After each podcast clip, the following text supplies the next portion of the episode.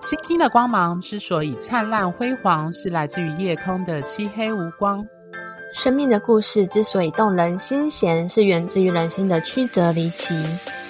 Hello，各位听众，大家好，欢迎收听《哈 Star 心星相惜》Podcast。我是金木和尚，落母羊座在五宫，海王星二宫，和不会理财的金牛座 Coco 米。我是太阳和周天底若狮子座，外显很不狮子的狮子座 Tia。好，各位听众应该会连续看到这这一集跟上一集一起上映，这样子就是我们一样谈的是插播，谈的是雷神之锤跟洪荒之力的 Part Two。那话就不多说，因为我们上一集谈的是王力宏的命盘，所以我们接下来就要看重要的主角之一，就是雷神之锤的命盘，李静蕾的命盘，交给 Tia 了。对，我其实一开始最想看的是李靓蕾的星盘，因为她真的是我们很多女生的偶像诶，心目中的偶像。现在，然后同样的这一集，我们之所以会动人心弦，是因为来自于这个故事的曲折离奇。首先呢，我想要先讨论说几个点，就是她为什么会爆发，这是第一个。然后第二个是李靓蕾，她的太阳是母羊座的，她居然可以忍耐八年。为什么？然后第三个是他为什么可以容忍另外一半出轨？然后好，第一点，我们先来说为什么他会爆发。呃，李靓蕾她的月亮是双子座，火星是摩羯座，所以从火星摩羯座，我们已经可以看到这个人他是一个非常能够忍耐的人。然后呢，爆发的原因就是在于他的月亮是双子座。月亮双子座的人是一个非常享受跟身边的人连结的人，所以他非常的无法容忍大众的诋毁，自己成为八卦的中心。因为当他被人云亦云的时候，你要他以后怎么出去跟 social，或者是呃出去讲，就是跟别人有一些互动，所以这会是让他非常敏感跟不舒服的状况。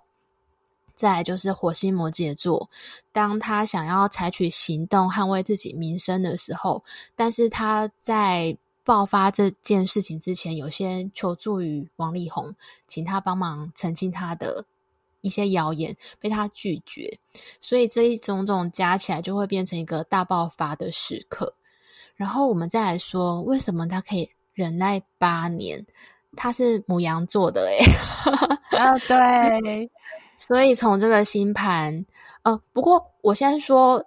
我觉得母羊座在这个故事让我们看到一个非常有勇气的形象。因为通常家庭主妇啊，她在长期就是低价值感的状况下，她有时候会觉得很多东西不是她该拿的。可是你会看李静蕾，她的声明直接说，她为这家庭付出了什么，在这段关系当中付出什么，这是她应得的。这句“这是她应得的”就非常的太阳母羊座。那我们再来看他忍耐八年的功力，我们是不是从这个例子，大家可以看到火星摩羯座的忍耐的能力有多么的强？特别是有小孩的状况下，特别会为了小孩撑下去。呃，摩羯座跟巨蟹座，他们都非常重视传统跟家庭观念，特别是，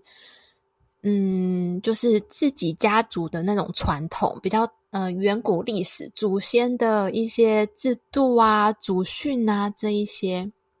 然后跟家庭，一个家里面有爸爸妈妈、小孩的这种传统家庭观念。但是不一样的是，呃，摩羯座他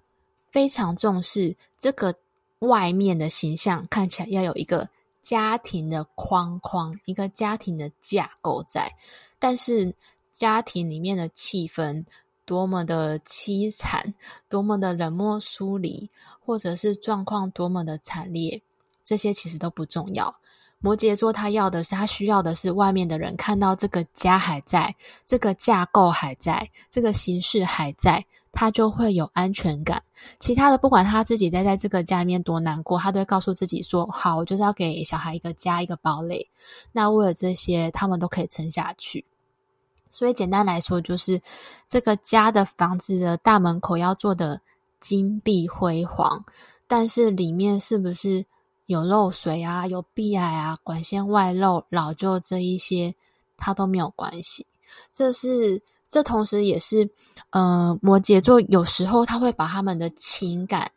疏离开来，所以他可以一直往下压抑。然后另外呢，就是李静蕾她的金星是金牛座的。其实我在看李静蕾跟王力宏的命盘的时候，他们两个的命盘其实是有共同的耶，他们都有摩羯土星的主题，然后都有金牛座的主题。所以呢，在李静蕾她的金星是金牛座的情况下，只要对她来说，她的生活环境当中的经济、民生、家庭框架没有崩坏的情况下，她会告诉她自己说：“我只要忍耐，撑久了就是我的。”所以，我那时候其实看到这里的时候，我有想说，如果今天，嗯、王力宏他不够绝情，他没有逼他离婚。他其实非常有可能会继续待在这个所谓金碧辉煌的家当中，然后一个人苦苦的撑着，无论他自己有多么不快乐。可是，嗯、大家也可以看到，就是摩羯座的这个忍耐力的大爆发，后坐力有多么的强。这是一个非常摩羯座，然后建构的非常缜密以及全面的报复计划。他的空说非常有条理。时间序列他都记得非常清楚，然后每一个点都可以提出证据，这个不是一天两天可以做出来的，这个需要摩羯座的那种，你真的忍耐压抑非常久，然后他其实在他的每一份忍耐跟压抑当中，他背后都在建筑某个东西，那建筑这某个东西，它有可能是报复的计划，有可能是 anything。大家记得我们在那个腹黑系列里面曾经说过摩羯座腹黑术是什么吗？关键是四个字：卧薪尝胆。对，卧薪尝胆，差不多嘛。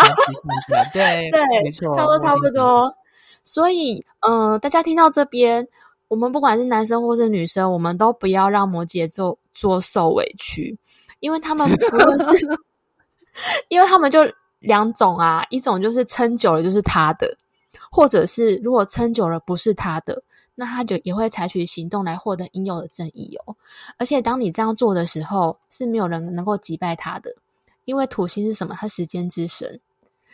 他做的事情是经年累月累积下来的，所以你没有办法在措手被不及的情况下，然后反回来反击他。你看王力宏被打得多惨，声明都语无伦次，这样子。我想插播，就是补充一下，就是我那时候第一次看到李静蕾的命盘，我第一个观察到的是她的月凯合相跟她的火海合相。嗯、那我先谈到火海合相，延续刚刚 Tia 讲的火摩羯，我认识的几个个案跟朋友当中有火海相位的人，他们包含火星在双鱼的人，因为跟火海相位有共同类似的一些特征。那我们在愤怒上，他们其实不太能够把愤怒。敏感点去具体化，但是静蕾不太同，他是摩羯座，但是受到海王星的影响，也就是说，这个人的愤怒，他甚至是一种退，就像刚刚说的，是一种退缩、委曲求全，甚至是一种我为了牺牲，为了某一些事情，我愿意忍让。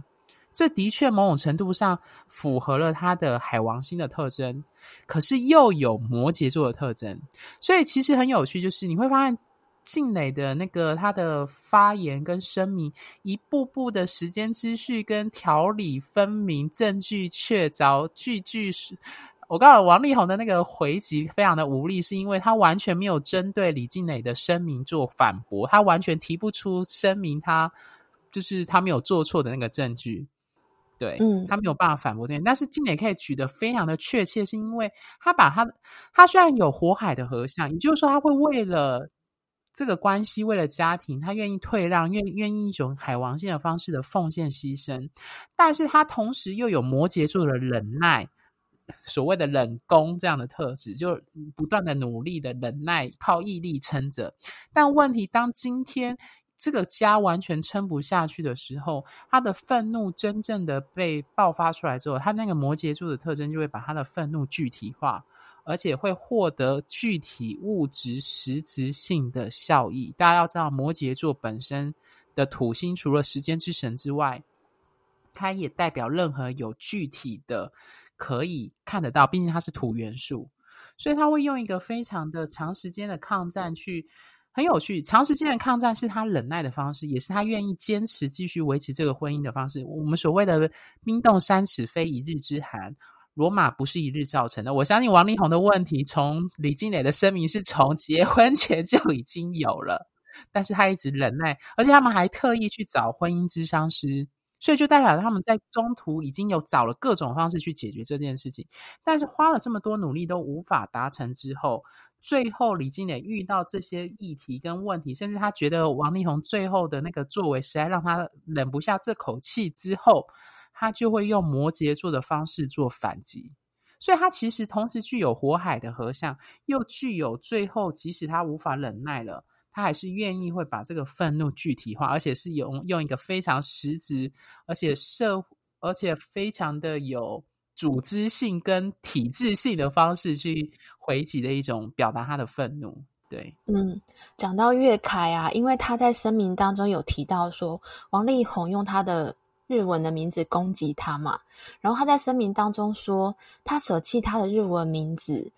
呃，然后使用他的中文名字，因为他因为家庭，他小时候的家庭让他有一个不好的回忆，所以中文的名字更能够代表他的符号。这他写说，这是我的选择，也是我的伤痛。你清楚知道，但你却不顾我的感受，然后用这个来伤害我。他的这段描述就非常的月亮跟凯龙星的合相，就是，呃，一个在原生家庭当中曾经有受伤过的经验。然后凯龙星，大家这两集一直听到凯龙星嘛，就会不会觉得凯龙星有点可怕？其实不会，凯龙星它象征的意思是。我们的生命当中不断受伤，或者是不断被疏离、被边缘的经验，但是因为我们跟这一些经验和平共处，然后好好的疗愈自己，一直一直不断的疗愈自己的伤口之后，你会变成。这一个主题的疗愈大师，所以他在帮你用一个最精简的中文成语来表达“三折肱成良医”，就是凯龙星。好，这样各位听众理解了，插播的好，对，就是这样，三折肱而成良医。然后，所以我们我在他其中有一个声明里面，他讲到了呃情绪暴力吗？还是什么？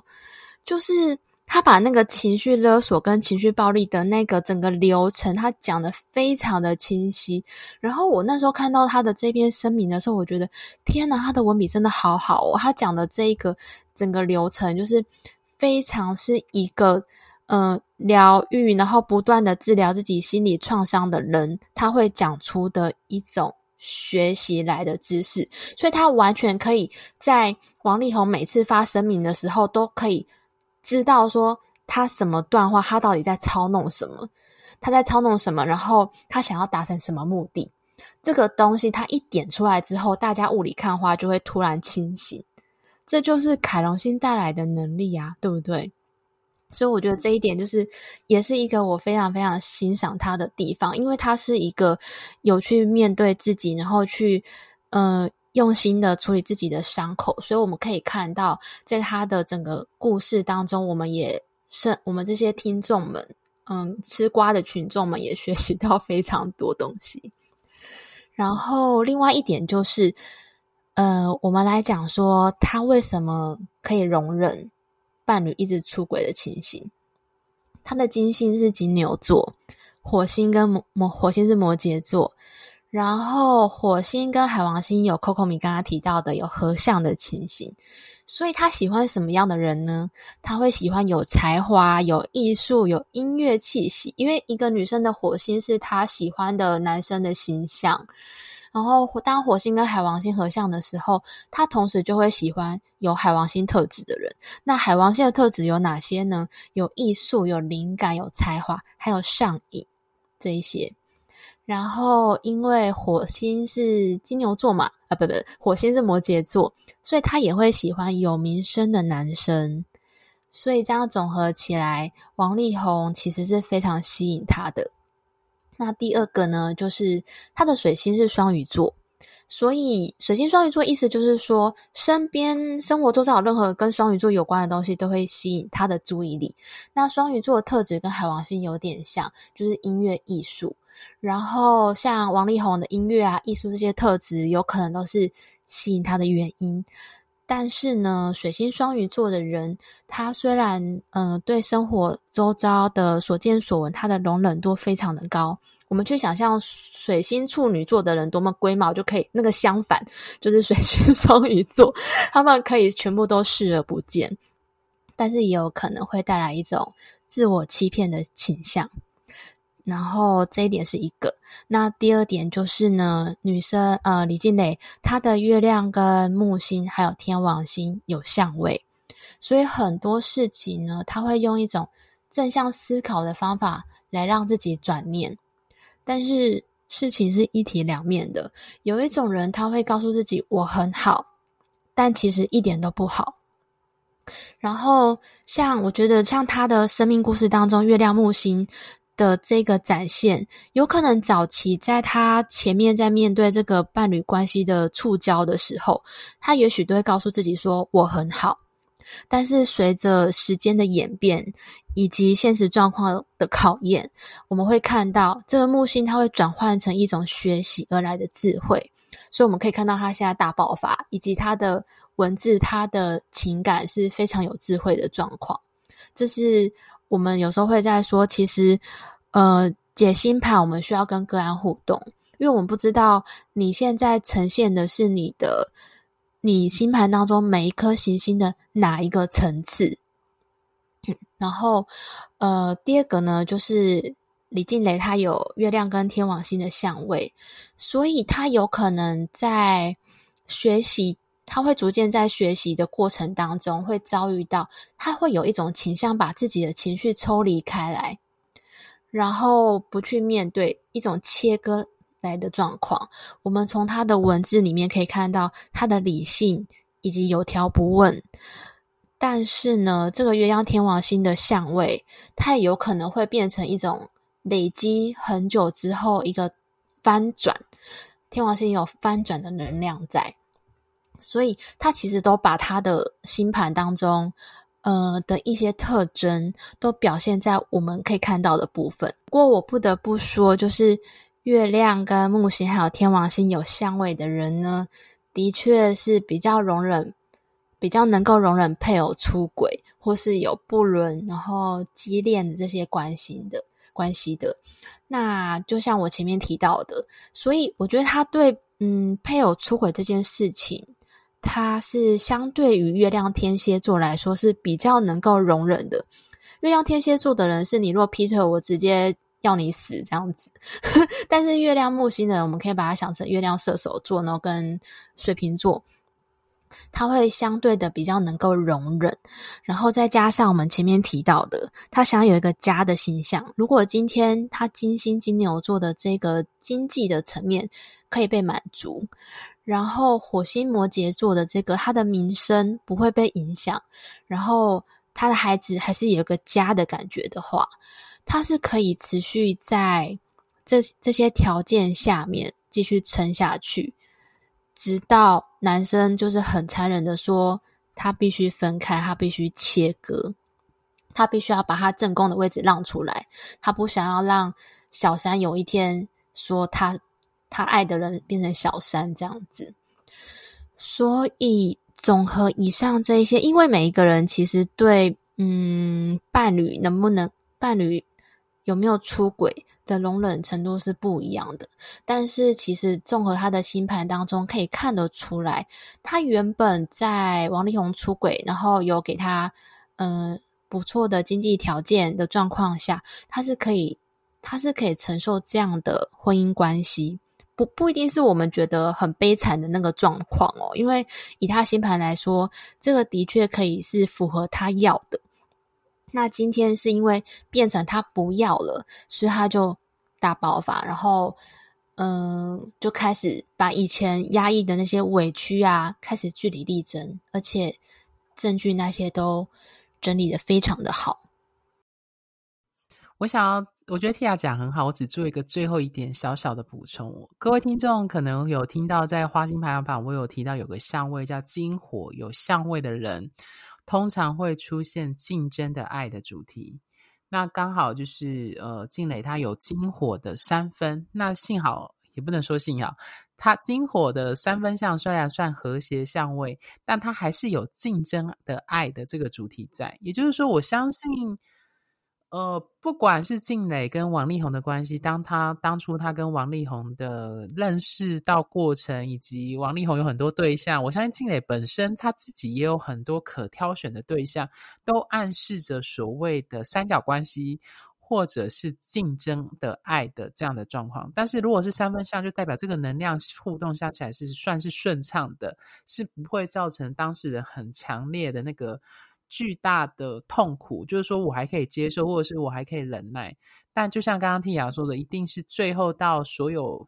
我们所谓的压垮骆驼的。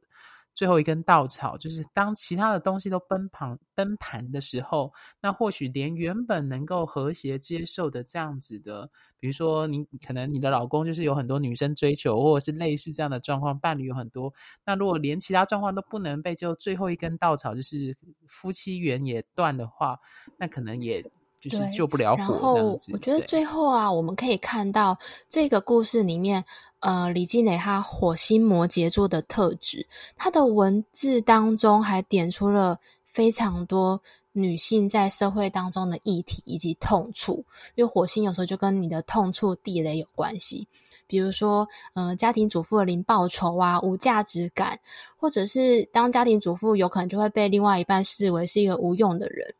还有就是女性，她在伴侣婚姻关系当中是背负着比较多孩子的养育照顾责任，也有女生被当成生产的机器，然后也有很多人会遇到怀孕之后对方不负责任，把所有未婚怀孕堕胎的责任丢包给女性自己去承担，等等这一些伴侣家庭关系当中的不平等。忍耐以及委屈，他的文字当中都非常有条理的，一项项诉说女性在这个社会架构下真实遇到的问题。然后他再用一个水星双鱼座一个低姿态的感染力，来引发众女性的共鸣，然后跟他站在同一阵线，让他成为最后的赢家。最后就是我发现两个人的行运很有趣。男生哦，男生呃，王力宏的行运是行运的冥王星三分像他所有个人的内行星，对。然后女生则是天王星跟冥王星，还有天行运的天王星跟冥王星大概一半一半，跟个人行星有相位。所以以行运来说，王力宏他的确会失去。非常多东西，他会比李静蕾失去更多东西，而且他必须真实的面对自己。冥王星的行运带来的就是必须要真实的面对过往自己不愿面对的丑陋与不堪、秘密与禁忌，所有你埋在第八宫里面的那些垃圾。那女生有冥王星跟天王星的行运，所以她是有失去也有改变的。天王星它象征的是一个觉醒跟转变的契机。那有关于行运的部分呢，我们之后会录一个四大天王的特辑来讲解土星、天王星、海王跟冥王到来的时候，我们应该有要有的考验跟应对措施。那最后不管如何，大家吃完吃完瓜之后，还是要好好的补眠，把上周熬夜的睡眠补回来。OK，好，那呃，最后最后就是刚好两人命盘已经讲完了，那我想要再。补充一个部分，就是为什么我们占职业占星师很喜欢用名人 当的命盘当做一个范例。虽然我们没有他的正确的出生时间，但是他的星体的相位是确定的。那原因是因为名人的所谓的名人的效应，他们的失事或他们的成就，通常是被大众广为而广为人知。那那个具体的成就，往往比如说以工作、以事业、与金钱，它就会展现在我们命盘说的时宫。或是跟自我有关的展现的特质。那当然，身为名人，不管是哪种类型的名人，私事或情感，或者是私密的事情，往往就会变成是大众想要窥。不管你是要用窥探，或者是他就是会自然而然就是被大家关注的这样的目标，那就是一定的。那所以其实。我们以名人的命盘当做一个范例，是因为名人大家都知道他的发生的事，甚至是私事，大家也可能会知道的情况下，我们在讲述他的命盘，就比较可以让一般听众或其外人可以理解到，我们要占星师要从命盘当中去如何去推估出这个人的特质或。呃，星盘对他的影响。那像我们自己还是学生的时候，我们那时候我一直很像，那时候我们就看过，比如说安吉丽娜·裘丽跟布莱德·比特，这也是一对很有名的名人，对夫妻档的合盘这样的状况，或者是我们那时候讲本命盘的时候，就讲过那个呃威尔斯，诶，是那个吗？有一个搞笑过世的那个很有名的谐星。啊，对，罗宾威廉斯的命盘也会是变成我们是课堂上拿来讲解的一个范例等等的。那它其实是一体两面的啦，毕竟因为是名人，所以他的成就、他的私人生活，他甚至他从小的过往经历都可能被人爆出来，那他就可以变成是我们比对命盘的一个方式，这样子。嗯、所以其实就不意外。好，那节目最后最后，我想补充我观察到的啦，就是。我最近我最近观察到，就是这个事件有一些后续效应。我就看到有一些人插画家就画什么金牛座最近哭，金牛金牛座男生最近哭哭这样，然后就觉得很好笑，被狂骂，被狂骂，就是呃很多金牛座梗图，然后这样子对。然后我要再次强调哦，就是虽然我们在录花心排行榜，虽然我们有录那个排行榜的原因，为什么是那些成因，但是我们有都有再次强调。花心绝对不能，或是一个人是不是渣男的状况下，绝对不是单看太阳星座，一定要看他完整的命盘，而且你还要去对证他实际的作为，我们才能够判准。那我们占星师在讲命盘的时候，也不也不会百分之百，也不会说因为你有金木相位、有日金相位，你就一定是渣男或渣女，没有那么笃定。我们一定还是会做一个不断的。确认再确认，才可以说哦，他有这样的倾向，这样子的状况，对，所以就是呃，这也不是替金牛座洗白，也不是替，因为我觉得我们也不是替所谓的花心排行榜上的要去再次的污名或再次的洗白等等的，他只是再次强调，我们还是要从整张命盘来看，会比较准确。对，我觉得这点。提醒的太重要了，就是希望大家不要只对太阳星座入座，这样这真的是蛮重要。因为这一次可能是金牛座，下次可能就换天蝎座，都我告诉你都有，至少十二星座都有渣男，对啊，到时候你就会遇到十十二星座都有。对，嗯，OK，好，最后如果你对本集的内容感兴趣，或正面临相关议题需要深入的探讨。那我们第目前提供的服务有两种。那因为因应这一次的应景主题呢，我们也会提供，就是你如果对你的暧昧对象，你会不会怀疑他有花心或是有劈腿的可能性？也欢迎就是在我们后台询问，要不要看一下暧昧对象的命盘，也可以由我跟 Tia 做这样的服务。好。那第一种的服务叫解忧信箱的服务，是针对单一问题呢，透过 lie 的回复提供及时且快速的文字咨询。那会针对命盘做重点式的判读，适合需要快速得到答案的人。那第二种是更深入的方式，透过互动来对你目前生命中的重要议题做解析。那针对单一问题一小时，我跟 Tia 二对一的语音讲解，所谓的占星三人行。那适合面临人生难关、需要探讨厘清困境的原因和找到生命出口的人。那关于 LIE 的咨询呢，就是所谓的解忧信箱，单一问题就会发是一千元。那有需要的听众可以先追踪我们 LIE Office 的账号，ID 为小老鼠 QCD 六零五零 T。那也可以在我们节目下方的介绍里找到 ID。